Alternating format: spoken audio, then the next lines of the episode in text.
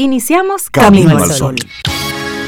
Estás escuchando Camino al Sol.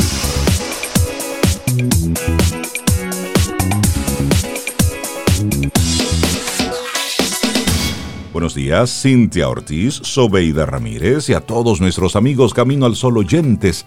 Muy buenos días. Hola Rey, muy buenos días Cintia, buenos días a Laura Sofía también y a nuestros amigos y amigas que ya están con nosotros. ¿Cómo están? ¿Cómo les amanece hoy? Pues muy bien, estamos bien. Nos amanece bien.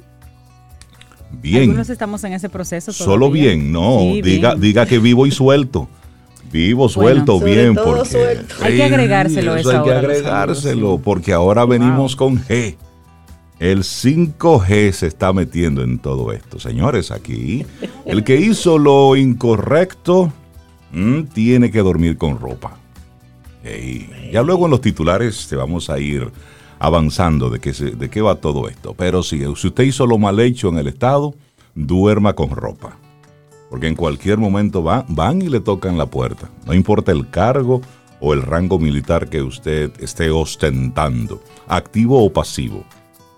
Así es que ya luego hablaremos de eso, pero hoy es jueves, arrancando nuestro programa como siempre con, con buen ánimo, con buena vibra, preguntarle a nuestros amigos Camino al Sol oyentes, a nuestras amigas, ¿cómo, cómo amanecieron, cómo les fue en el miércoles, cómo estuvo esa mitad de semana. Puedes hacerlo a través del 849-785-1110. Es nuestro número de teléfono. Ahí tenemos la aplicación de WhatsApp por el momento. por el momento, aclara él. Sí, por el momento. Mira, hay una cosa. Ayer fueron los Grammy, ¿verdad? No, eso dicen. Los latinos. Eso dicen. Estoy un poco desconectado de la parte artística. pero entéranos. Laura, Laura me puso en conexión, pero creo que ayer 17 fueron los Latin Grammys y Juan Luis Guerra tenía la mayor cantidad de, nominaciones, pero habían otros dominicanos, había otros dominicanos que también estaban, estaban nominados. La que me da más eh, risa fue el comentario que hizo Rita Indiana, que estaba entre las nominadas. 44 años tiene y ella dice que que se sentía la abuela, la abuela en esos premios de Grammy Latino. ¿Sabes qué? Ya te conectaste, Rey. Sí, sí, ya estoy conectándome. sí, es este jueves. Hoy jueves. Ah, es hoy. Es que se van a estar celebrando. Es hoy, sí. Exacto. Entonces, ¿a quiénes tenemos ahí? Dominicanos, Juan Luis Guerra, Rita Indiana, como tú mencionabas, Manny Cruz, Luis Segura, que ahí vi una foto de él con la bandera, su primera vez, eso está muy bien, Fernando Villalona, Kobe Quintana, Sergio Vargas, eh, me disculpan si pronuncio mal este nombre, es que no lo conozco, Alcover o Alcover o Alcover y Alexandra, no sé, Laura, ¿cómo se llama? ¿No sabes quién es ese artista? Sí, Laura, por bueno, me disculpan la ignorancia, de verdad. No, no, lo que pasa es que no, nunca había oído esto, ese nombre. Pero bueno, están ahí son de los que están eh, nominados eh, para los premios Grammy de este que se van a estar celebrando este jueves. Así que desearle el mejor de los éxitos y ya estar ahí nominado sí es una gran cosa, porque esa es. una competencia con el mundo mundial, es decir, son premios internacionales.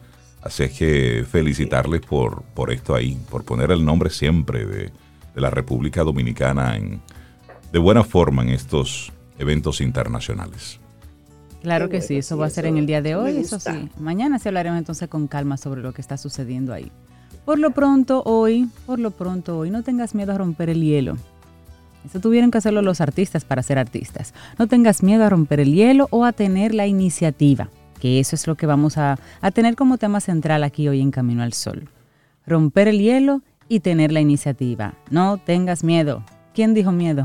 Claro. Eso no le pasa a los aguiluchos. Oh, llega a los lugares y salude. Saludos, buenos días. Saludos, buenos días. Sí, sí, sí, muévase. En tiempos de pelota, ¿cómo rompes el hielo tú? ¿Eh? ¿Cómo rompes el hielo tú, Camino al Oyente? En tiempos de pelota, no hablando de pelota. No, al contrario, en tiempos de pelota no, hay que de no, pelota. Ay, no. Hay que decir, ¿vieron el juego? Siento, siento, Rey, que Cintia como que no está provocando. Sí, ella no entiende, ella no comprende. Sí, ya no comprende. Por lo pronto. por lo pronto, a salud pública como que no le están haciendo mucha gracia a los juegos. A, salud, a la Lidom sí. Ah. A la Lidom sí le está gustando lo que está pasando, porque estamos viendo estadios repletos. Usted está yendo a cualquier partido con tal de ir a ver pelota. Pero a salud pública como que no le está gustando el, temita este, porque tiene una repercusión a posteriori. Entonces parece que la gente no quiere tener una Navidad eh, festiva y en familia. Al parecer la gente lo quiere, quiere tener una Navidad sin salud y medio trancado, es lo que parece. Porque estamos como medio loquitos en estos días, ¿eh? Sí, estamos sueltos realmente, mal sueltos. Hay que ver lo que está ocurriendo con el tema del COVID en Europa, mm, lo que está ocurriendo con el COVID en Asia. Mm, así es que es para no volvernos locos. Y recuerden que cuando una mariposa aletea en el último rincón del mundo, su efecto llega, su efecto llega. Aquí llega la brisa. Esto no es miedo ni cuco, esto es prevención. Eso es prevención. Y, a todo esto, vivir la vida con filosofía. Hoy, que es el día de la filosofía. La filosofía es. estudio de la naturaleza de la realidad y de la existencia, de lo que es posible conocer, del comportamiento correcto e incorrecto. ¿De dónde viene la palabra filosofía? Bueno, pues viene de la palabra griega filosofía con PH, que significa el amor a la sabiduría. Es uno de los campos más importantes del pensamiento humano que aspira a llegar al sentido mismo de la vida. La UNESCO, esto es una celebración reciente, apenas en el 2002 se comenzó a celebrar de parte de la UNESCO, pero no fue hasta el año 2005 que declaró su conmemoración oficialmente el tercer jueves del mes de noviembre. Entonces, sí, estamos en el tercer jueves de este noviembre 2021. ¿Y cuáles son los objetivos de este Día Mundial de la Filosofía? Bueno, hay varios. Eh, Renovar el compromiso regional, subregional e internacional en favor de la filosofía, por ejemplo. Alentar el análisis, la investigación, los estudios filosóficos sobre los grandes problemas contemporáneos. Y esto para responder mejor a los desafíos con que se enfrenta hoy la humanidad. También tiene otro objetivo que es sensibilizar a la opinión pública sobre la importancia de la filosofía y su uso, su utilización crítica en las elecciones que plantean a múltiples sociedades los efectos de la mundialización o de la incorporación a la modernidad. Porque todo eso, recordemos que ya mencionó Rey, trabaja la aspiración de conocer mejor el sentido mismo de la vida en las personas. Entonces, una vez tú tienes como esa idea más clara de la vida, de qué soy, para qué estoy aquí, para qué me pasan las cosas, esos compromisos y esos objetivos que ellos persiguen se van dando de alguna forma por un nivel de conciencia superior. Así es. Y la temática para, para este año 2021 del Día Mundial de la Filosofía abre el debate sobre las diferentes interacciones de los seres humanos con su entorno social, cultural, geográfico y político, y eso con el objetivo subyacente de comprender mejor la contribución de la filosofía en unas sociedades contemporáneas que se enfrentan a serios desafíos, más concretamente el desafío de la pandemia. La filosofía, y más aún la filosofía intercultural, se preocupa por el contexto y por tanto en su esencia misma de la transformación de la sociedad. Esa es la temática que lleva para este año el Día Mundial de la Filosofía. Bueno, y según la UNESCO, se preguntaría uno, ¿por qué un día para la filosofía? ¿Por qué? Bueno, muchos pensadores afirman que el asombro es la raíz de la filosofía. De hecho, la filosofía proviene de la tendencia natural de los seres humanos de sentirse asombrados por sí mismo y por el mundo que les rodea. Entonces, la filosofía nos enseña a reflexionar sobre la reflexión. ¿Entendió? Sí, sí, sí. a cuestionar continuamente verdades ya establecidas. Pensamiento crítico. Correcto. Verificar hipótesis y encontrar entonces conclusiones. Es decir, no simplemente dar las cosas por sentado. Y durante muchos siglos, en todas las culturas, la filosofía ha dado a luz a conceptos, a ideas, análisis que han sentado las bases del pensamiento crítico, de ese pensamiento independiente, del pensamiento creativo. Entonces, ¿qué celebra ¿Qué se celebra en este Día Mundial de la Filosofía? Bueno, la importancia de la reflexión filosófica. La invitación es a que las personas de todo el mundo compartan su herencia filosófica entre sí. Es decir, vamos, disentir, pensar diferente sobre lo ya establecido, romper un poco el statu quo, es decir, irnos más allá, hágase las preguntas fundamentales una y otra vez. Eso, esa es la invitación que queremos hacerte en este 18 de noviembre, Día Mundial de la Filosofía, que nosotros aquí en Camino al Sol lo celebramos y enviamos un gran abrazo a nuestra querida María Eugenia Ríos Lamas y a todos los que están involucrados en Nueva Acrópolis, que tienen como, como fin común la filosofía. Y agradecerle a, a María Eugenia por cada miércoles compartirnos con nosotros siempre un tema desde el punto de vista filosófico. Esos, esos temas que nos ayudan a sentarnos y a reflexionar sobre cómo va esto, por qué y las demás preguntas que son fundamentales. Así arrancamos nuestro programa Camino al Sol. Laboratorio Patria Rivas presenta en Camino al Sol la reflexión del día.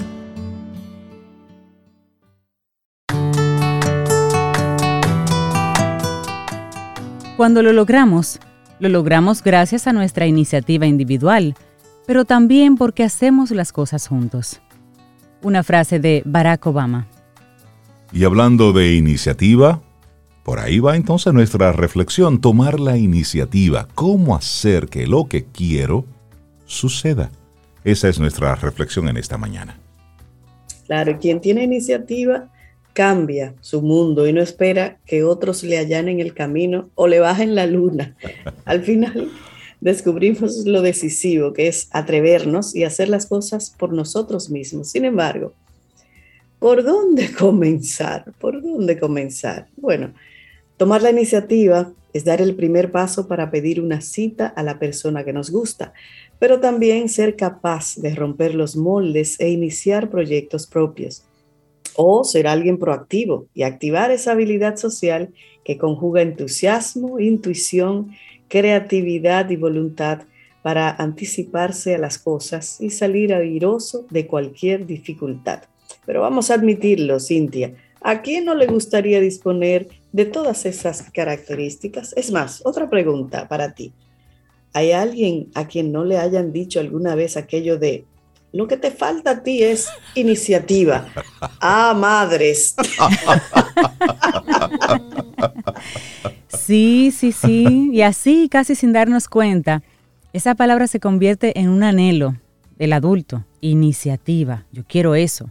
Y en ese empuje que uno desea integrar en su personalidad y comportamiento para lograr que ocurra aquello que desea, eso es lo que queremos integrar. Virtud, habilidad social, capacidad de liderazgo, etc., podemos definir de muchos modos esta dimensión, esta palabrita de iniciativa, pero lo que siempre queda en evidencia es un aspecto. Hay quien la tiene y hay quien carece de ella. Cuando nos falta iniciativa, la razón de ello suele residir en inseguridad personal y también en el miedo. Tememos fallar, nos aterra quedar en evidencia, exponernos y que otros descubran que somos falibles. Sin embargo, hay algo que está claro. Entre quedarnos donde estamos y fracasar, no hay diferencia. Seguimos en el mismo sitio, en el mismo territorio, es en el que nada ocurre, donde no avanzamos ni social, ni afectiva, ni laboralmente. Por tanto, en caso de que deseemos que la realidad mejore y alcanzar aquello que tenemos en la mente y en el corazón, hay que hacerlo. Hay que tomar la iniciativa. Bueno, ¿y les parece si compartimos entonces algunas claves para tomar la iniciativa y entonces lograr lo que deseas? En algún momento de nuestra vida hemos experimentado esa sensación, la de querer hacer algo y no saber cómo o sencillamente no nos atrevemos. Pedir un aumento de sueldo a nuestro jefe, decirle a alguien que nos gusta, dar un cambio en nuestra vida, iniciar una nueva etapa, Tomar la iniciativa requiere algo más que valentía. Supone por encima de todo tener disposición y un plan de acción. Porque más allá de lo que podamos creer, la persona con iniciativa no improvisa, planifica. Algo así requiere sin duda afinar adecuados procesos cognitivos, emocionales y también conductuales Así es que vamos a conocer ahora una serie de estrategias que nos van a permitir aprender a tomar la iniciativa. Lápiz y papel, iniciamos con las emociones sintonizadas con el objetivo. Así es, hay emociones que serán disruptivas y no facilitadoras. Tomar la iniciativa provoca que a menudo aparezcan dos emociones muy concretas, miedo y vergüenza. Tememos fallar y ponernos en evidencia. Esas van a ser nuestras peores enemigas y como tal hay que desactivarlas y reorientarlas. Pero, ¿de qué manera hacemos eso? Bueno, estableciendo un diálogo con nosotros mismos para recordarnos lo que merecemos.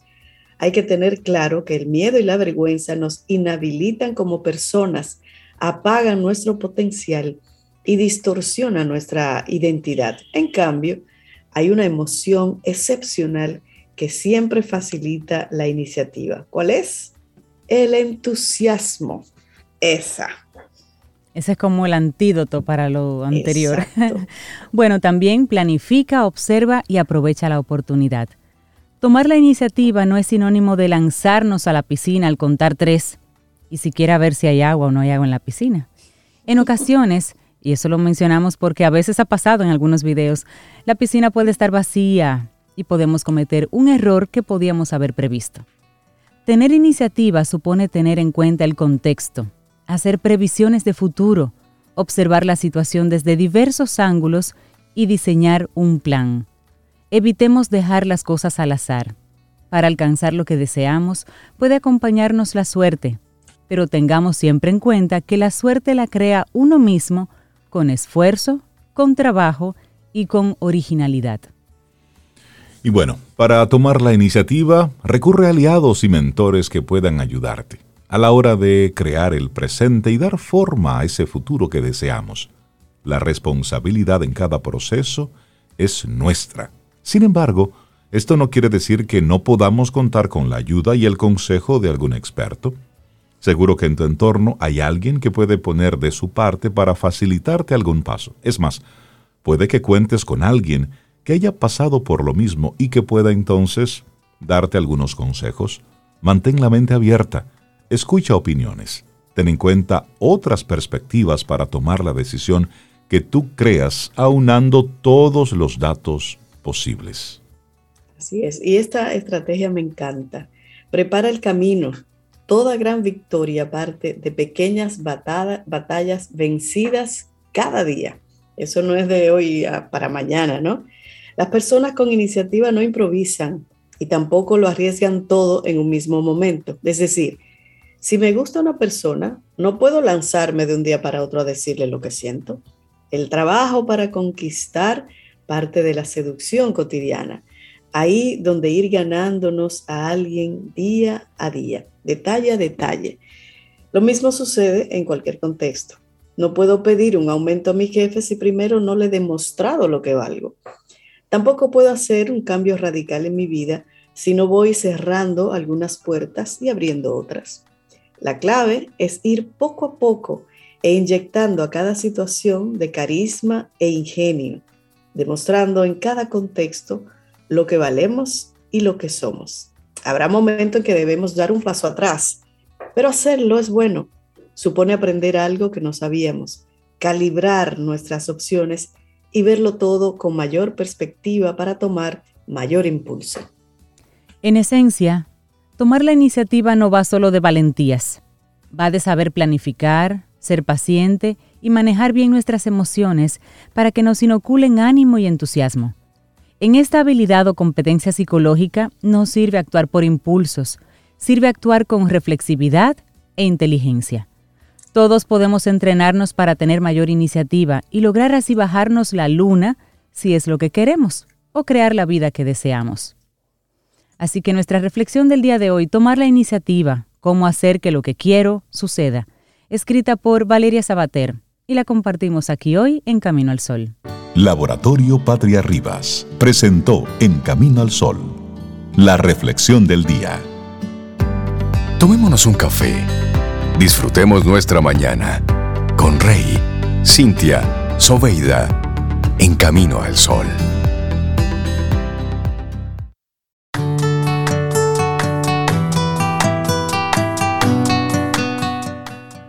La iniciativa es para el éxito lo que un fósforo encendido es para una vela.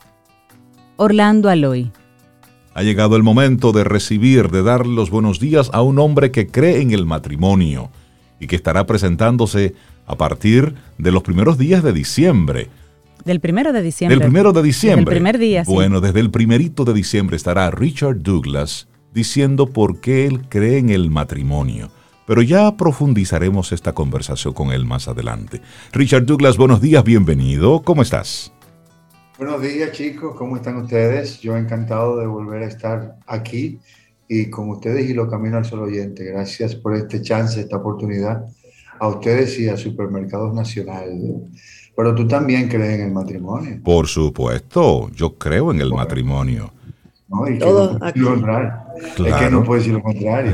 Creen y lo ejercen. Creen y lo ejercen. Sí. Sí, sí, sí. Y mira, Richard, ayer mencionábamos precisamente en el programa este, esta obra que tú vas a estar presentando en Chao Café Teatro a partir del primero de diciembre. Y nos estaban preguntando más información y vamos a aprovechar que tú estás aquí antes de que hablemos de tu segmento, de que tú nos cuentes qué es lo que va a estar ocurriendo en Chao Café Teatro.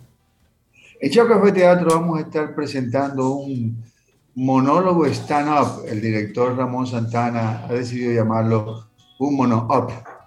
Quizá eso se va a convertir Un buen concepto.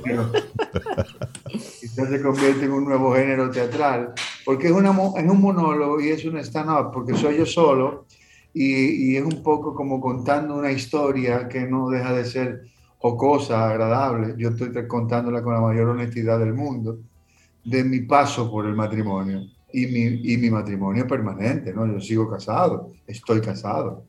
Entonces, es un poco contar lo que se vive en, cuando uno decide ser el, el, el, individuo que está casado. Cuando uno decide casarse, unir su vida a alguien, pues uno se convierte en un ser casado. Y como decía Mark Twain, eh, la vida es muy alegre y hay que tener con quien compartirla.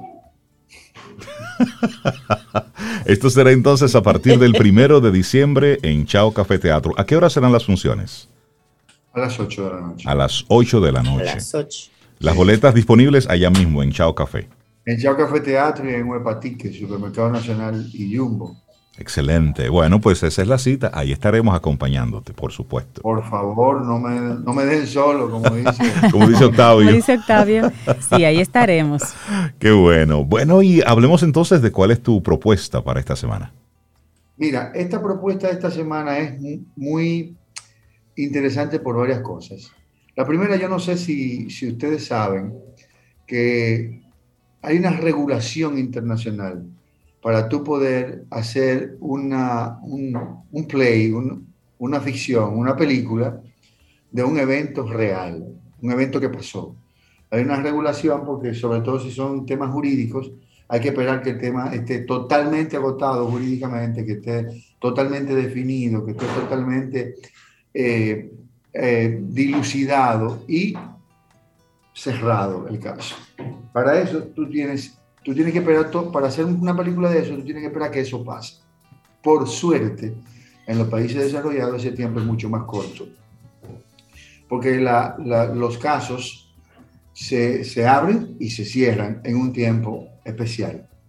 Eh, esta es una historia italiana de un caso real de una muchacha que salió de su casa al, al gimnasio donde bailaba y de camino a su casa jamás volvió. Entonces, hay una fiscal que se empeña en averiguar qué pasó. No hay forma de averiguar cómo pasó ni qué pasó. No hay ni siquiera eh, una cámara. Bueno, hay una cámara que se ve cuando ella cruza por un sitio, más nada. Entonces, la fiscal se empeña en averiguar, se empeña en averiguar. Es un caso bastante complejo porque no hay forma de encontrar un responsable eh, fue, ella buscó todas las formas indirectas posibles para poder encontrar quién era el culpable. Es un caso que sucedió en Italia, ya en la, década del 2000, y ya está la película hecha en el 2021, o sea que eh, se acortan los tiempos en estos países desarrollados. Esta película está dirigida por Marco Tullio Giordana. Marco Tullio Giordana es un director italiano muy, muy premiado, muy galardonado y que tiene una gran filmografía. En esta película trabajan Isabella Ragonese, que hace esta fiscal de manera magnífica, muy, muy creíble, muy, muy confiable, muy eh, convincente. Isabela hace un trabajo excelente, dirigida por Marco Tulio. Están aquí también Sandra Tofolati, otra, la que hace la mamá de la muchachita, que hace eh, un papel muy digno, muy creíble. Y el papá, que es Mario Pirello. Básicamente estos tres personajes, pero hay muchos personajes que son eh, personajes, yo les digo, eh, de aparición, personajes que están ahí, personajes de, como bicuices de personajes. apariciones, apariciones, Richard. Sí, de apariciones que, están ahí y hacen su trabajo muy digno. Yo pienso que hay una excelente dirección. Creo que estas actuaciones vale la pena verlas. Sobre todo este papá con esta angustia de esta niña, que llega un momento en que tú dices, pero, oye, e, este tipo le está pasando a este tipo de verdad. O sea, es un tipo que hace un, un desdoblaje tan bien hecho, tan dramático, tan creíble, que tú sientes el peso del, dolor de ese papá ante esta desaparición de esta hija. Además tiene otros hijos, pero, pero esta hija que se le desapareció, dice, pero ¿dónde está mi hija? ¿Qué pasó? Al final, eh, sabemos cómo se desenvuelve la trama, tenemos que ver la película completa, no le puedo dar spoilers, pero es una película que vale la pena ver. Está en Netflix, Yara se llama, no dejen de verla, van a tener unas actuaciones brillantes la muchachita, en lo que aparece y desaparece, es una aparición muy corta como personaje, pero es muy buena. Ella es una estrella rock italiana, pero hace su trabajo muy dignamente. El papá, la mamá, la fiscal, el sargento que hace del investigador, el que averigua, el que va a buscar al individuo, hace también un papel. Y el propio individuo también es un personaje bastante digno, bastante creíble y, sobre todo que tú entiendes que un individuo que tenga familia no podía ser el que, el que cometiera este, este acto criminal. Sin embargo, hay unas aristas dentro de la trama que te hacen entender por qué el tipo cayó en eso, por qué lo hizo, cómo lo hizo. Y tú en, en cierta forma terminas entendiendo que eso le puede pasar a cualquiera en cualquier parte del mundo, cualquier día. Eso es una cosa que sencillamente pasa y que no hay forma de controlarlo. Entonces, por favor, no se pierdan esta, esta propuesta. Netflix, Yara, no se la pierdan. Gracias por este chance a ustedes y a los Caminos al Sol oyentes y a Supermercado Nacional. Gracias, gracias a ti, Richard. Y ya que mencionas Netflix, hoy se anunció el cierre de la calle la Isabela en los Guarícanos, en Santo Domingo Norte, donde se estarían grabando unas escenas para una serie de Netflix. Y, sí, Netflix está, filmando en República Dominicana. Está filmando aquí. Por suerte ya, ya nos tocó.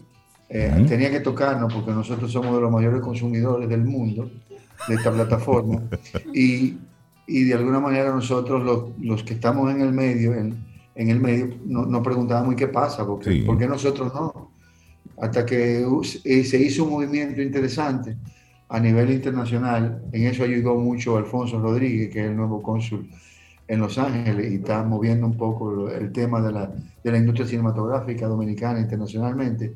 Y ayudó mucho a Ángel Muñiz, que de alguna manera aportó para que esta fuera una realidad nacional. Tú sabes que aportando, aportando un poco a eso que dices, eh, República Dominicana en este momento se convierte en sede para la filmación de al menos 12 rodajes de proyectos, cinco de ellos extranjeros y siete locales. Esto lo dice la directora general de cine, Mariana Vargas, quien aseguró que es el número más alto que ha experimentado el país de filmaciones simultáneamente.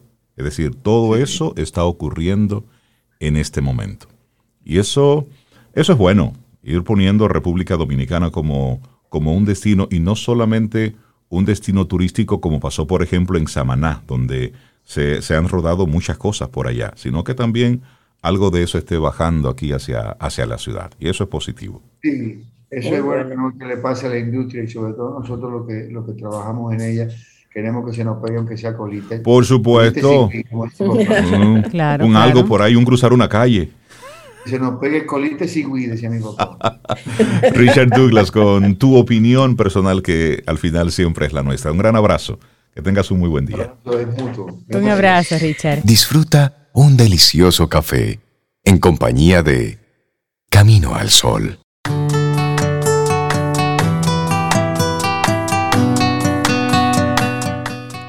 Tome un poco de iniciativa y salga de la pasividad. Pequeñas acciones consistentes tienen impacto.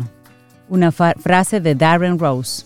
Y le damos los buenos días, la bienvenida a Rosario Arostegui, una mujer que es una apasionada de la consultoría de los jóvenes, apoyándolos a crear un plan de acción. ¿Para qué? Bueno, para que vayan buscando un carril, preferiblemente el carril de en medio, para que le den para allá. Rosario, buenos días, bienvenida, ¿cómo estás? Muy bien, muy contenta. Muy buenos días a todos aquí en cabina y los caminos solo oyente. Qué bueno reconectar contigo. Y hoy vienes a hablarnos de música y adolescentes. Mm, Sobe, presta atención. Qué tema. Buen día, Rosario. Y yo le dije, bueno, Rosario, vamos a ver de qué va esto. bueno, yo les invito a que conversemos todos. Eh, eso, el tema de la música a mí siempre me ha inquietado y de hecho el efecto de la música en los adolescentes, en todos nosotros, pero en específico adolescentes, porque ya saben que es mi foco y mi pasión, entender qué pasa allí. Y pues em, escuchamos tantas cosas en las noticias y les voy a ser bien sincero por qué vine a hablar de música hoy, porque hace unos días cuando comienza todo el tema que toquilla para acá, para allá, yo veo los titulares, eh, veo el otro titular del otro que sale, pero no le presto tanta atención, hasta que de repente alguien me dice, eh, ¿qué tal si hablamos de la música en los adolescentes? Y yo digo, espérate, tengo que hacer la tarea. Entonces, ¿en qué consiste la tarea? En buscar esas canciones y por eso dije, vamos a hacer una pequeña encuesta. Me encantaría que los que nos estén escuchando ahora y por el, por el grupo que tiene Camino al Sol, ¿qué canción está escuchando tu hijo? Ok. Porque probablemente allí lo que están son los padres. Entonces yo hice una pequeña encuesta con los jóvenes más cercanos eh, para ver qué estaban escuchando, o sea, mi, mi tarea previa a esa a ese programa, ¿no? Y entonces encontré eh, algunas informaciones muy interesantes. Y ya había, ya, ya, tengo ese programa que lo voy a compartir luego en, mi comunidad. Y entonces en esta semana escucho la canción de Manny Cruz, que por cierto le, le dije a Sobeida que bueno, que es, ¿por qué la de Manny Cruz? Bueno, porque esa me disparó dijo, definitivamente, vamos a hablar el tema, vamos a seguir en el tema, porque él tiene la canción que dice, ¿y qué vamos a hacer? Eh, no sé si quiere le pone un poquitico, pero nada más. Sí, la, tienes ahí, Zoe. Sí, sí, sí, yo la tengo siempre lista. Ah, pues entonces vamos, vamos a escucharla para que sirva un poquitito de. Eso, ahí va. exacto, un poquitico nada más.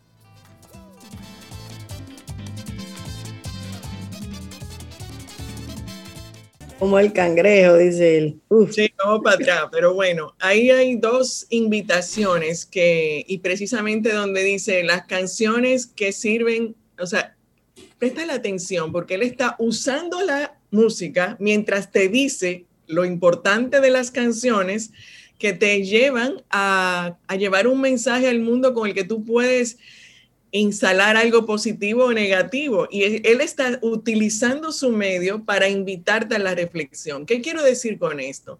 La música, cada quien decide cómo la utiliza. La puede utilizar para bien, para invitarte a la reflexión, o puede embobar a la sociedad. Entonces, pero vamos a hablar de por qué sucede eso y por qué entonces hablar de la música en la adolescencia, porque luego podemos profundizar con una Daluro Day sobre la música y la neurociencia, pero yo voy a dar una capsulita desde mi conocimiento y experiencia. Así como nosotros defendemos el juego como una herramienta de aprendizaje, el valor que tiene es que tú involucras eh, todos los sentidos, conectas con la emoción y una forma muy simple de explicar lo que yo les digo es cuando tú estás tan involucrada con la emoción, tú aprendes hasta sin darte cuenta.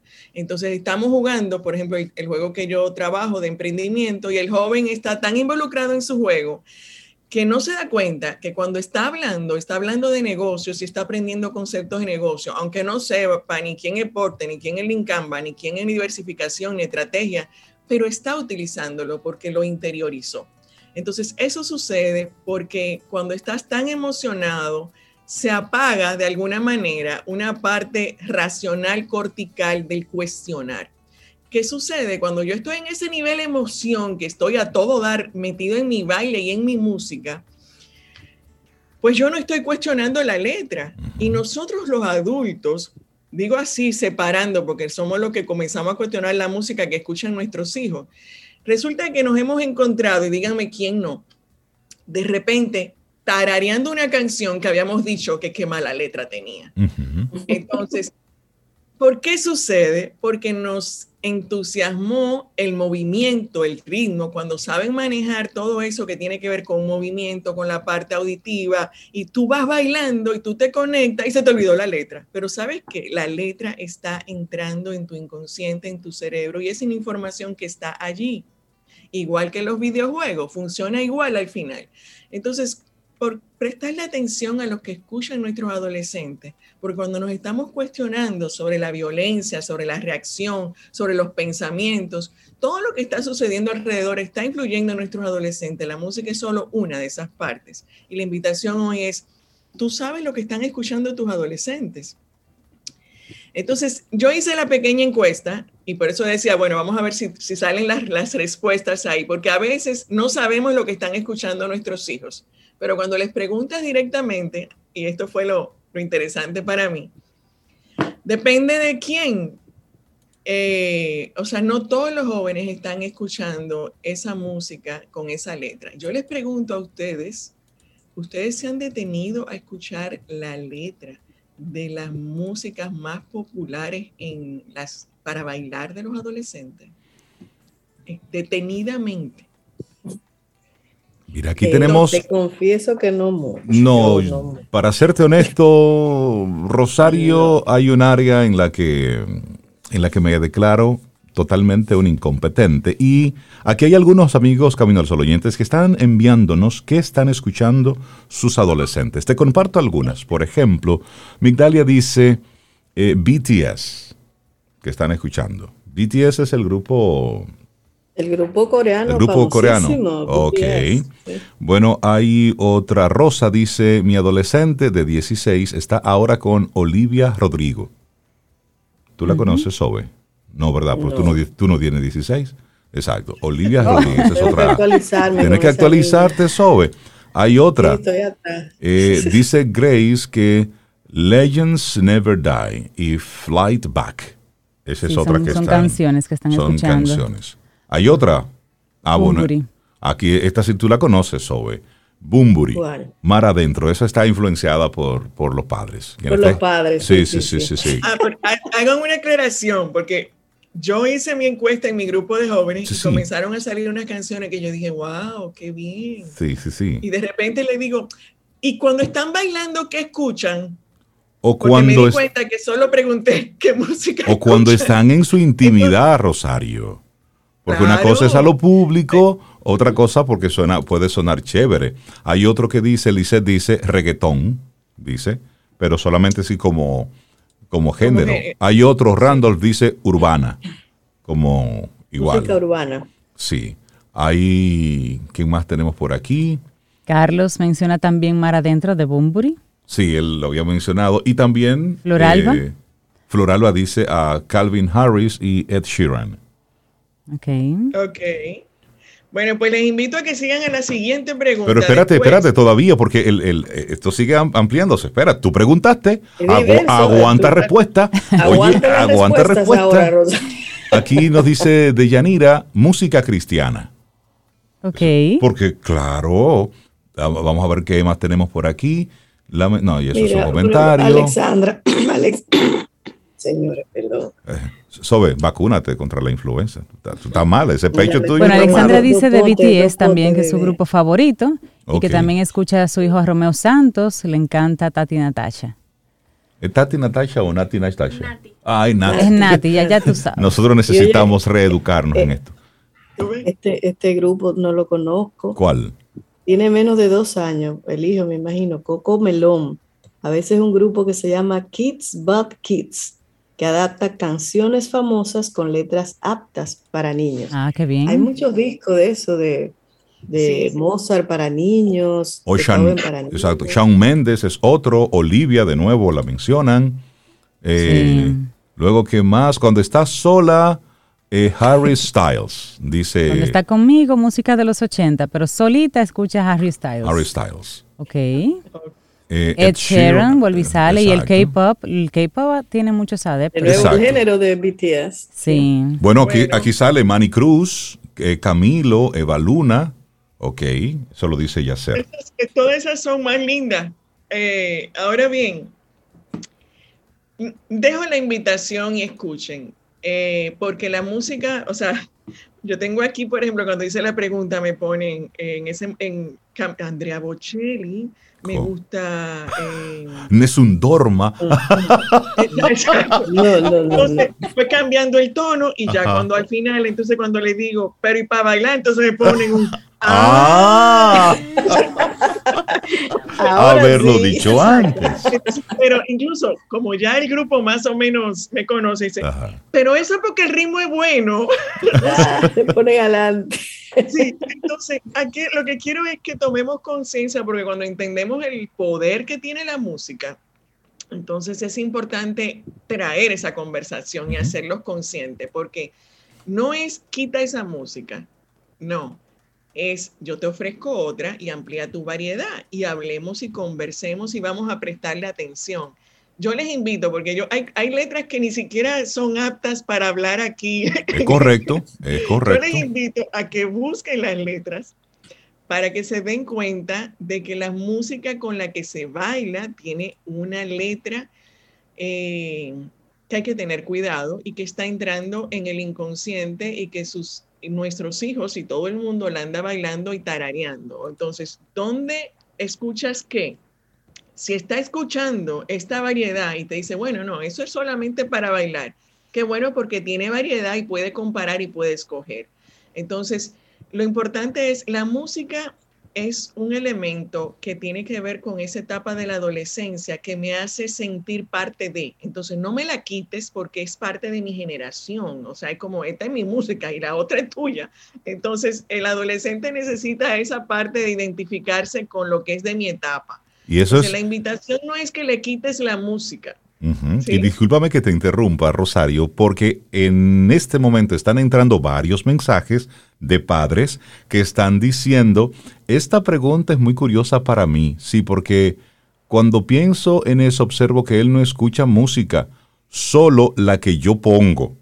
Y él tiene 15 años. Esa es una persona. Luego le dije, dice Ángel, le dije una vez, escuchando a Frank Sinatra, que tratara de escucharlo y me dijo que ya lo había hecho. Luego dice otro, este esto es una respuesta honesta de Hugo, todo lo que yo no escucho. Pero luego, ¿qué más tenemos por ahí? De maldad. Sí, pero vemos que hay una tendencia en las respuestas, en algunas de las que tenemos aquí, que son, ellos escuchan lo que yo escucho, música de los 80, eh, Olivia Newton-John, mm, Ava, son viejas. Mm, son viejas, ¿usted escucha? ¿Eh? Lo que yo escucho. Claudia dice, por ejemplo, que escucha Billie Eilish, su hijo escucha Billie Eilish, que sí es de ahora. Todas las de Camilo, dice Amelia, que también es, es un artista de la época, de, de ahora, digamos. Em, Marta Rodríguez, no, Marta Rodríguez, ahí, hay una, bueno, Maneskin, muy diversa. Bibi, Bad Bunny, Julieta Venegas, Maquiné, Richie Oriac, Pororo, Contraste, sigo, dice ella, sigo. Podemos hacer un playlist luego. claro, de toda esa música. Mientras tanto, o sea, eh, qué bueno, porque lo que tú estás haciendo cuando compartes tu música es ampliar esa conversación y un poquito como educar a el, oído, porque le estás mostrando otra, otra cara y es lo que le va a permitir pues decir qué hay en esta música y qué no. Y realmente pasan los años y la música buena se mantiene. Claro. Eh, y tú puedes extrañarte de cómo esos, esos grupos, esas canciones que que ni, ni para nosotros que tienen más años y tú dices siempre se está escuchando y tus hijos adolescentes la escuchan y la valoran. Entonces eso es muy bueno. Lo que yo estoy invitando es a la otra parte. Atrévanse a que van en el carro, y eso lo hemos hecho nosotros muchas veces, y decir, ok, ahora voy con mi música y a partir de tal media hora, no sé, qué cambiemos y pon tú tu playlist. Entonces tú vas a, a tener la oportunidad de escuchar sin juicio, sencillamente vas a escuchar qué se está escuchando por lo que tú escuchas y vamos a conocer, porque es, es un, una oportunidad de vincularte con tu adolescente y de tener esa conversación, de conocerlos más. Pero ahí eh, lo que sí quiero dejar es que abre la conversación, pero toma conciencia de qué está llegando y qué está en el medio. Y por eso es la pregunta en la, en la canción de Manilu. ¿Y qué vamos a hacer? Entonces, eh, la prohibición no es la solución, sino eh, llena de más música buena, selectiva, que no tiene que ser la tuya, pero que hay mucha música buena también para el adolescente y te puede sorprender de la letra y ellos van siendo selectivos. Ahora, ¿quiénes son más selectivos? Los que tienen más, eh, más ¿cómo se dice? Más contexto, más, más. La gama más amplia, porque, eh, o porque te lo muestran o porque lo escuchas en tu casa. Entonces es importante eh, no imponer, sino compartir la música para darle opciones y que incluso se puede evaluar. Pero lo que quiero es que, aunque sea solas, atrévanse a escuchar la letra completa de las músicas más populares para bailar, del reggaetón. E, esas músicas, esas que, están, que estamos reconociendo como sociedad y le estamos dando premio.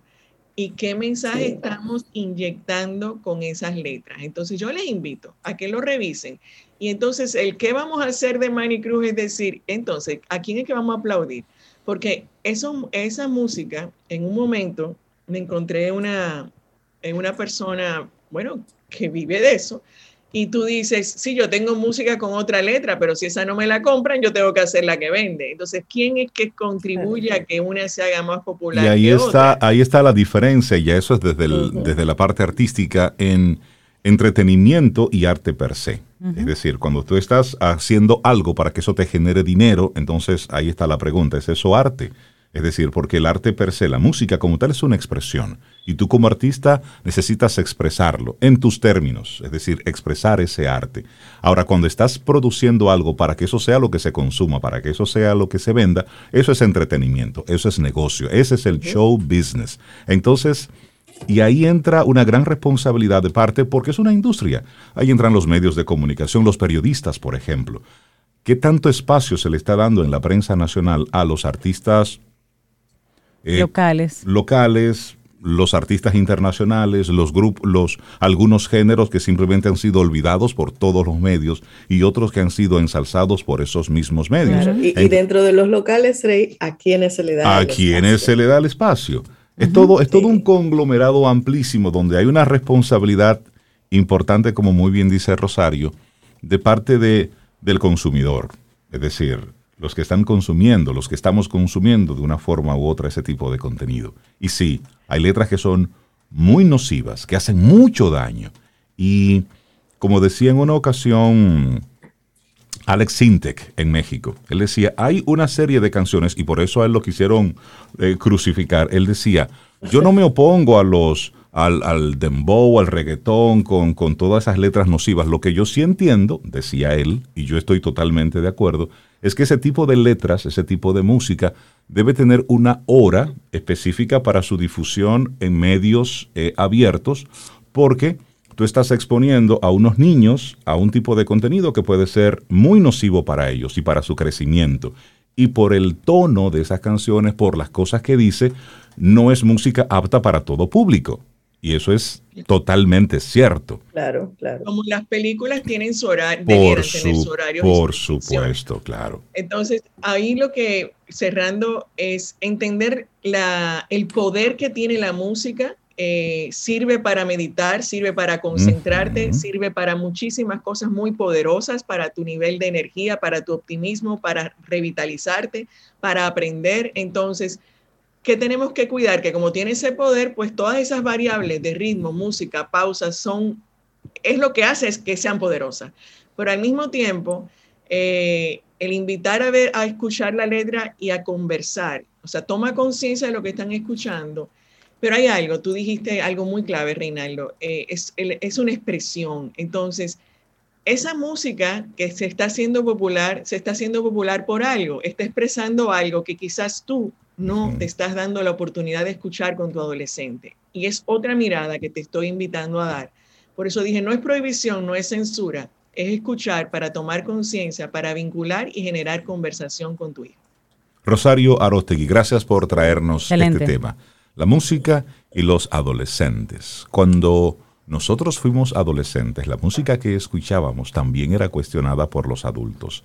Recordemos lo que pensaban del rock, recuerden lo que se pensaba del rap en su momento, eh, recuerden lo que se pensaba del pop, es decir, cada... El merengue cuando Wilfrido y, Johnny empezaron a acelerarlo. Es decir, siempre la música del momento es cuestionada por los adultos del momento. Entonces, Gracias Rosario por hacernos esta invitación a sentarnos un poco y lejos de estar poniendo de inmediato etiquetas, utilicemos el pensamiento crítico. Nos sentamos, reflexionamos y conversamos al respecto. Rosario, la gente que quiera conectar contigo a través de tus redes. Rosario Arosegui, en directo y en vivo, me buscan en Instagram, mi página web y todo por mi nombre me encuentran, me pueden escribir que yo soy que respondo y siempre disponible para cualquier inquietud. Gracias a todos, que tengan muy feliz día y a escuchar buena música y toda, porque hay que saber todo lo que está allí y ser selectivo con la que te quieres quedar. Correcto, correcto. Rosario, que tengas un excelente día. Seguimos ahora una breve pausa y retornamos en breve en este Camino al Sol.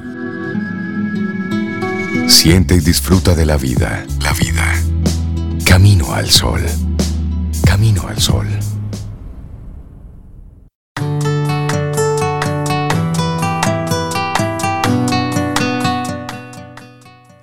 Fe e iniciativa combinados con razón eliminan montañas, barreras y logran lo inaudito y lo milagroso.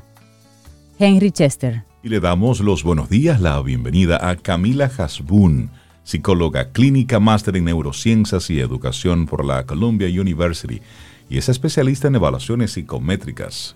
Camila, buenos días, bienvenida a Camino al Sol, ¿cómo estás? Buenos días, muy bien, ¿y ustedes? Buenos días, Camila. Muy bien, gracias. Chévere, listo para hablar del cerebro y la comunicación efectiva. Sí, es, les traje un, tema especial para ustedes, los comunicadores. y, la verdad que yo creo que no, no solo para ustedes, sino creo que este tema, eh, este breve tema, yo creo que puede ayudar a muchas personas que quieren comunicar algo que, son eh, en algún momento han sido maestros, son maestros, son conferencistas, son charlistas, eh, congresistas, lo que fuese que, que, tenga algún tipo de externalizar algún mensaje. Yo creo que esto va a ser muy beneficioso. Para mí ha sido una de las grandes claves a la hora de compartir algún tipo de información. Bueno, pues. Buenísimo, pues. Aquí estamos listos. porque es un tema que nos interesa. Sí, así es. Miren, la verdad es que siempre queremos ser personas que comunican adecuadamente. Sí, sí, sí o no. O sea, nuestro fin último es llegar al receptor. es eso. Pero no solo llegar al receptor, sino que podamos mantener enganchado a este receptor en una escucha activa. Queremos captar su atención de forma rápida, de forma precisa. Sin embargo, tenemos un problema y es que a medida que aumentamos eh, las edades, realmente, en esta generación sobre todo, una audiencia comienza a desconectarse con mayor rapidez. Los espacios de atención son mucho menos prolongados. Es una generación que quiere información orientada a la acción y con necesidad constante de novedad, que se capte su atención de alguna u otra manera. Pero para ser comunicadores efectivos, realmente debemos de tener muchas cosas en cuenta. Pero sobre todas, yo creo que conviene al menos al menos, obtener a nivel general, saber cómo funciona el cerebro de un receptor y cómo lo puede utilizar un emisor para su beneficio. Y hoy yo les voy a dar una sola, una sola de las claves que yo he observado en investigación y que me ha cambiado por completo mi forma de comunicar. Y no sé si lo han escuchado, pero es el efecto de posición serial. El efecto de posición serial. Yo no lo había escuchado. Yo tampoco. Aprender ahora, lápiz y papel, Camila. lápiz y papel. sí. Bueno, les cuento un poquito. El efecto de posición serial es un nombre que le han dado eh, los investigadores para referirse a cómo el cerebro procesa información en el tiempo que la procesa y la cantidad en que la procesa con relación al tiempo en un episodio de aprendizaje, sea este episodio cualquier tipo de cosa, desde un maestro hasta un conferencista que está dando algún tipo de charla. Cuando un individuo, individuo está procesando información nueva, la cantidad de información que se retiene va a depender, entre otras cosas, en cuándo se presenta un episodio de aprendizaje. El cuándo aquí es sumamente importante, tener mucho en cuenta el cuándo. Imaginémonos que vamos a dar un episodio de aprendizaje de 40 minutos. Okay. Y así es más o menos como se ha visto que el cerebro procesa o retiene en esos 40 minutos la información que se le está dando. La capacidad de atención del oyente va a aumentar en los primeros 20 minutos. Los primeros 20 minutos de esa eh, ponencia, toda la atención de un receptor está sobre el emisor. Después del minuto 20, comienza a disminuir esa capacidad de atención. Ya el cerebro comienza a retener menos, ya comienzan a ser más espaciados los tiempos en el que el, el, el, el receptor está prestando atención al emisor y se vuelve a retomar al inicio de los 30 cuando ya se está culminando el proceso de retención. O sea, tenemos retención, un tiempo al que se le llama downtime, en el que el tiempo en el que el proceso de retención en una charla de 40 minutos es el menor y los últimos 20 minutos, 30, eh, 10 eh, minutos en los cuales se vuelve a captar la atención eh, del receptor. Es decir, y esto, y esto es la parte importante, que si estamos frente a una audiencia en una ponencia de 40 minutos, los primeros 20 minutos tenemos que ponerle el mayor empeño que podamos. Hay que darlo todo ahí. Y Hay que darlo todo. Y dar la carne, la información buena. Exacto. Podemos asumir que una audiencia va solamente a estar escuchándonos esos 20 minutos. ¿Cuál es el error que muchos comunicadores, incluso maestros, utilizan? Comienzan a hacer preguntas, 20 minutos de la, en los 20 minutos de la clase, que no son para captar atención, comienzan a hacer diálogos irrelevantes, comienzan con información que es secundaria y que no es primaria en la ponencia. Todo lo que sea importante, todo lo que quieran ustedes que escuche y se retenga en el, en el, en el receptor. Después del enganche, ni siquiera el enganche debe ser tan largo. Eso es lo que va a causar el mayor impacto y lo que va a determinar el proceso de retención siguiente. Se acaban esos 20 minutos y obviamente no lo estamos escrito en piedra, pero se, más o menos se, se, estima que es el tiempo, exacto, es un aproximado del tiempo. Y en esos 20 a 30 minutos, la retención cae y lo que se considera es que hay algún tipo de actividad, de tarea, de movilidad, de información menos importante, es decir, o poner un menti, o decir, dile algo a la persona que está al lado tuyo, o vamos a reflexionar sobre esto, algo que no requiera un proceso de retención o de atención activo, que se pueda sellar la información. Y en los últimos 10 minutos de esa ponencia, cuando, cuando el, el receptor percibe que se va a terminar ya, ok, vamos a concluir, la atención vuelve a subir.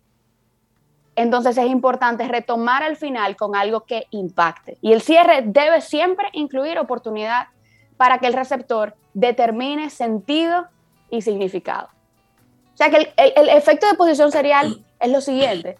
Primero, recordamos, recordamos mejor lo que nos muestran primero. Lo segundo que recordamos mejor es lo que viene al final. Y tenemos tendemos a recordar menos lo que llega justo a mitad de un episodio de aprendizaje.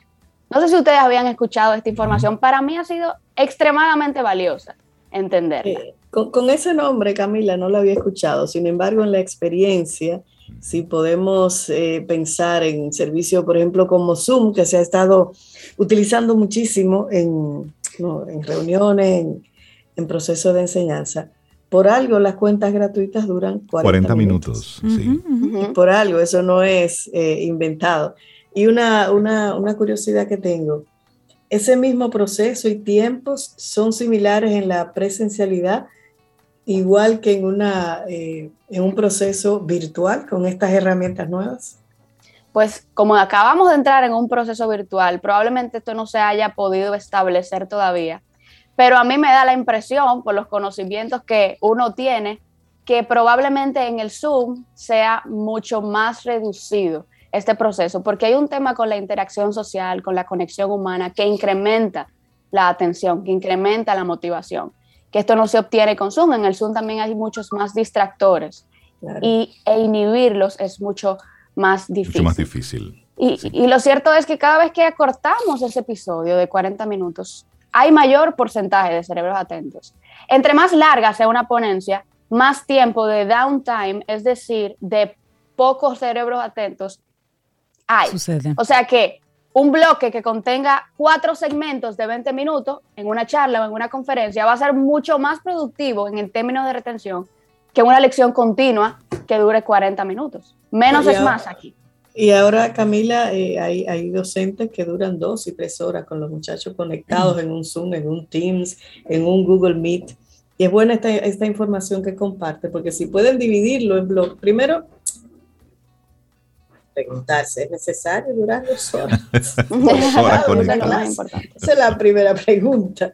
Y luego, si es necesario, pues dividirlo en esos bloques de 20 minutos, ponerlos a trabajar de manera colaborativa y no solo uno como docente empezar ahí el bla, bla, bla, porque se van a distraer, se van a distraer. Que yo imagino que en, las, asignaturas prácticas es un poquito diferente, porque ahí ya están ellos que, eh, haciendo en, el doing, pues el tiempo pasa diferente para el que solamente está escuchando una teoría.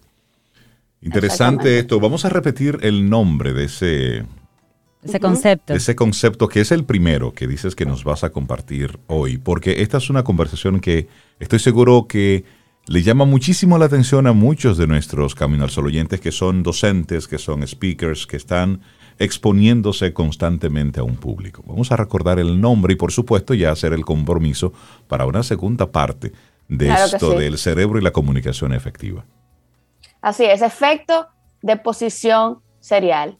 Y un principio clave de este, eh, de este principio y de la comunicación basado en el conocimiento del cerebro es que menos es más. Cada vez que estoy preparando una ponencia, me digo a mí misma, el receptor no tiene que saber todo lo que yo sé. Menos es más. Es eso. A veces da esa angustia de darle toda la información posible. Y luego eso es contexto. Para ti te funciona, pero para el otro, para fines prácticos, bueno, pues no necesita tanto para ese momento. Camila Hasbun, la gente que quiera ponerse en contacto contigo y seguirte a través de tus plataformas. Mi plataforma es theneuroSpace.rd, de Neurospace en Facebook, de neurospace.com. Ahí está toda mi información. Pueden preguntarme, pueden eh, ir y, saber un poquito más sobre estos temas de comunicación efectiva también. Ahí por ahí está esperándolos. Excelente. Camila Hasbun, muchísimas gracias, por compartirnos a ustedes. Lo importante es concentrarse en lo que puede hacer por sí mismo, por iniciativa propia. Harry Brown. Y hoy la propuesta para el tema general del día de hoy, para que conectes, es no tengas miedo a romper el hielo o a dar la iniciativa. Y hablando de iniciativa, queremos darle la bienvenida a Sara Hernández. Ella es de la Huertica Urbana y estoy seguro que ella en algún momento decidió tomar la iniciativa y hacer algo al respecto. Sara, buenos días, bienvenida a Camino al Sol, ¿cómo estás? Buenos días, Reinaldo, Sobeida, Cintia, muchísimas gracias por permitirme estar con ustedes en su espacio radial. Eh, un Bienvenida otra vez. Estar aquí. Bueno, sí, cuando escuchamos esta información de que el 30% de los alimentos que se producen a nivel mundial se desperdician o se pierden. Ahí nosotros decidimos eh, tomar esa iniciativa de la que hablas y queremos enseñar a las personas a llevar los alimentos del huerto, de su huerto a la mesa. Y bueno, Cintia, eso para ti, Cintia, ofrezco. Sí, yo tengo mis Urbana es una iniciativa que se está enfocada en fomentar la agricultura urbana en República Dominicana. Excelente. A través de experiencias de actividades educativas como charlas, talleres, conversatorios, nos enfocamos en niños, en jóvenes y en adultos, o sea, para toda la familia. También nos dedicamos a la venta de plantas, aromáticas, hortícolas y medicinales y también creamos huertos en instituciones, en las casas, en escuelas, en restaurantes. Y bueno, la verdad es que sí, para nosotros. Tú estás hablando aquí con Tú estás hablando aquí con, una audiencia cautiva. Con la feligresía. Tú no te imaginas. Sí, y uno que ver ahora las noticias con el del cambio climático y las personas tomando cada vez eh, otro nivel de conciencia, Sara. Em, vamos a hablar un poquito del mito de que tenemos que tener mucha tierra para poder hacer un huerto. ¿Podemos hacer huertos en, tarros, en el techo, en un pedacito? ¿Qué, ¿Qué tanto espacio necesitamos o qué se puede sembrar en esos espacios pequeños, urbanos? Así es, mira, nosotros podemos tener un pequeño huerto en un pequeño tarro, la definición de huerto es sembrar tu propia comida, no importa el tamaño de la, o sea, la magnitud de tu huerto. Si tienes un pequeño espacio, enfócate en cosas eh, pequeñas como hierbas aromáticas. Cuando uno empieza a sembrar cosas como albahacas o romero, ya uno empieza a cortar eh, esa, esa necesidad de consumirlo en otros lugares. O sea, tú lo tienes en tu casa, no tienes que comprarlo en el supermercado eh, y ya eso empieza a ahorrarte un poquito de dinero y por más pequeño que sea. Y si tienes un balcón eh, donde recibes tres a cuatro horas de sol al día solamente, puedes sembrar hierbabuena, puedes sembrar lechuga, puedes sembrar rúcula, puedes sembrar puerro, cilantro, perejil. Hay una gran variedad de cosas que puedes sembrar en un pequeño espacio. Entonces, ¿qué, yo, voy, ¿qué yo voy a aprender en este, en este taller que vas a estar dando de introducción a la agricultura urbana? ¿Qué yo voy a aprender ahí? Porque me interesa bastante. Bueno, mira, sí, el taller es el próximo sábado 27 de noviembre y nosotros estamos trabajando para dirigir y contribuir a las personas que quieran aprender cómo cultivar sus alimentos en macetas, en jardines, en terrazas, en patios. La verdad es que como cuando hacemos los talleres nos enfocamos en tratar de cubrir todas las necesidades de las personas que están ahí en ese momento. Siempre preguntamos qué estás buscando, cuáles son tus expectativas, cuál es tu espacio para poder tratar de cubrir todo lo que ellos necesitan. El taller tiene una duración de cinco horas, incluye brunch de bienvenida, incluye almuerzo, te llevas un kit de germinación, unas semillitas con unas bandejas y una tierra para germinar, te llevas un huerto sembrado por ti mismo allá en el taller con plantitas como lechuga, puerro, albahaca, y eh, también te llevas el material didáctico, te quedas en un grupo de apoyo por WhatsApp, donde nosotros siempre estamos pendientes de cualquier cosita y vamos viendo el seguimiento que vas teniendo y si necesitas más cosas también te ayudamos. Y también te llevas un certificado por nosotros. Cabe destacar que nosotros tenemos desde el 2019 haciendo estos talleres y esta es la edición número 25. Wow. Excelente. Sara, bueno, tanto interés que hablemos, hablemos de realidad, de clima y de qué podemos nosotros poder cultivar en nuestra casa. Porque podemos ver una fotografía de un huerto en una casa muy bonito, ¿eh? muy florido, muy chévere, y luego tú siembras esa semillita y en casa no se da igual, no pasa lo mismo que en la foto. ¿Cuáles son las cosas reales que sí podemos producir en casa, en un tarro, con el clima que nosotros tenemos? Que por ejemplo, en esta época del año tenemos un clima un poquitito más agradable, pero en el verano cualquier cosa se achicharra. Entonces, ¿cuáles son esas? Eh, danos un golpe de realidad ahí.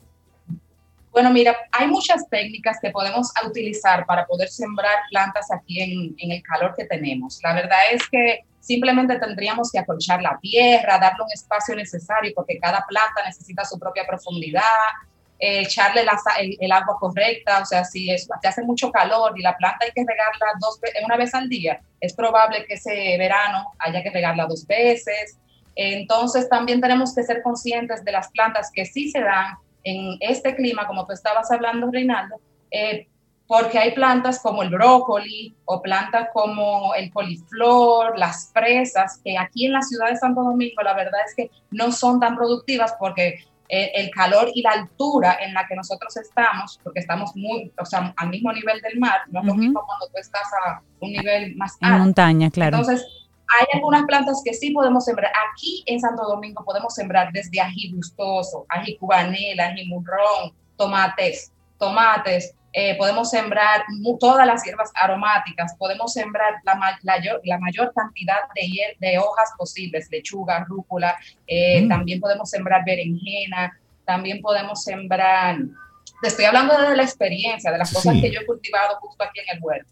También podemos sembrar zanahorias, rábano, podemos sembrar, o sea, es mucha la variedad de cosas que podemos sembrar, pero también tenemos que tener en cuenta las necesidades de cada planta. Y eso, esa información la puedes encontrar en nuestra página web, en nuestra página de Instagram, en la Huertica Urbana. Tenemos una lista, una ficha de plantas. Y bueno, y también la podemos buscar en internet.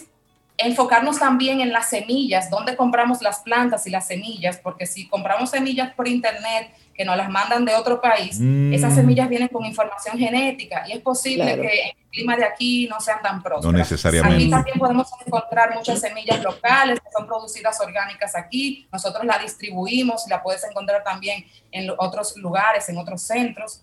Eh, y la verdad es que, que no hay límites, solamente hay que tener un poquito de background sobre las plantas y así empezar a sembrar. Y, todo esto te lo enseñamos en nuestro taller del sábado 27 de noviembre. Sobe tiene una duda ahí, una pregunta. Sí, que yo, yo, yo voy al taller y salgo ya sembrando matas en... No, tú te llevas un huerto, sí, sí, agricultora, sí. Y semillas y todo.